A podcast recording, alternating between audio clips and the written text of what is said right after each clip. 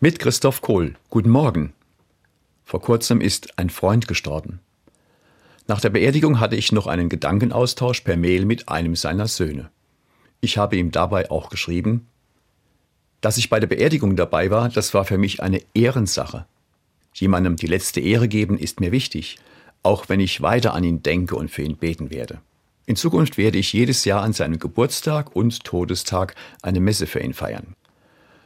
Auf diese Passage antwortete der Sohn, es tröstet mich wirklich sehr, dass mein Vater nicht vergessen wird. Ich bin ihm sehr dankbar für ganz vieles.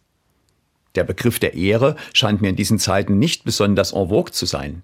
Umso mehr beeindruckt mich diese Haltung, wenn ich das sagen darf. Für mich steckt in dieser Redewendung jemandem die letzte Ehre geben sehr viel drin. Direkt gemeint damit ist, dass man mit der Beerdigung mitgeht, dass man den Toten auf seinem letzten Weg begleitet.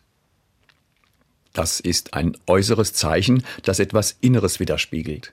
Darin kommt meine Beziehung zu dem Verstorbenen zum Ausdruck, dass er mir wichtig war, dass ich ihn schätze, dass er mir etwas bedeutet.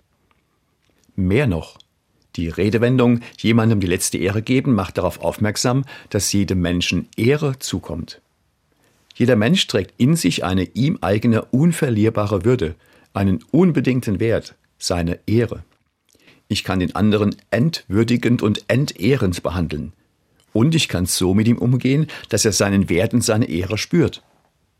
Wenn ich einem Menschen schon zu Lebzeiten so begegnet bin, dann ist umso mehr dahinter, wenn ich ihm auch die letzte Ehre gebe.